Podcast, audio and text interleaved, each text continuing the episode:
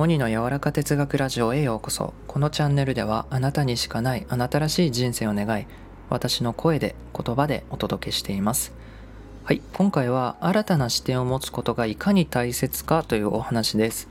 これフランスの小説家のマルセル・プルーストさんの言葉で本当の発見の旅とは新しい風景を探すことではなく新しいものの見方を持つことであるとこう言われていてやはりねこの世界をどう捉えているのかっていうのは自分の見え方だしこのかけてる眼鏡を通してなので日常を変えるにはそして今の人生にね変化を与えるには新しい世界の見方を知ることだと思います。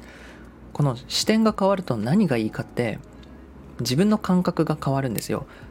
見方や視点が変わると感覚とか印象などが変わります。これが圧倒的に大切でだから新しい視点や見方っていうのは私たちにね根本的な変化を与えてくれます。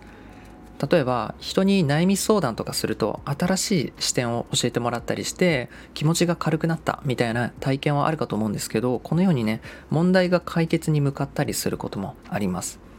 やはり人っていうのはねいろんな意味で一人では生きられないんだなと思いますね。このようにたくさんの視点を持つようになれば今よりさらに楽しく生きられそうじゃないですか。はい。今回のお話は私が見方を変えれば世界は結構美しいよというお話でした。それでは皆さんいい夜を。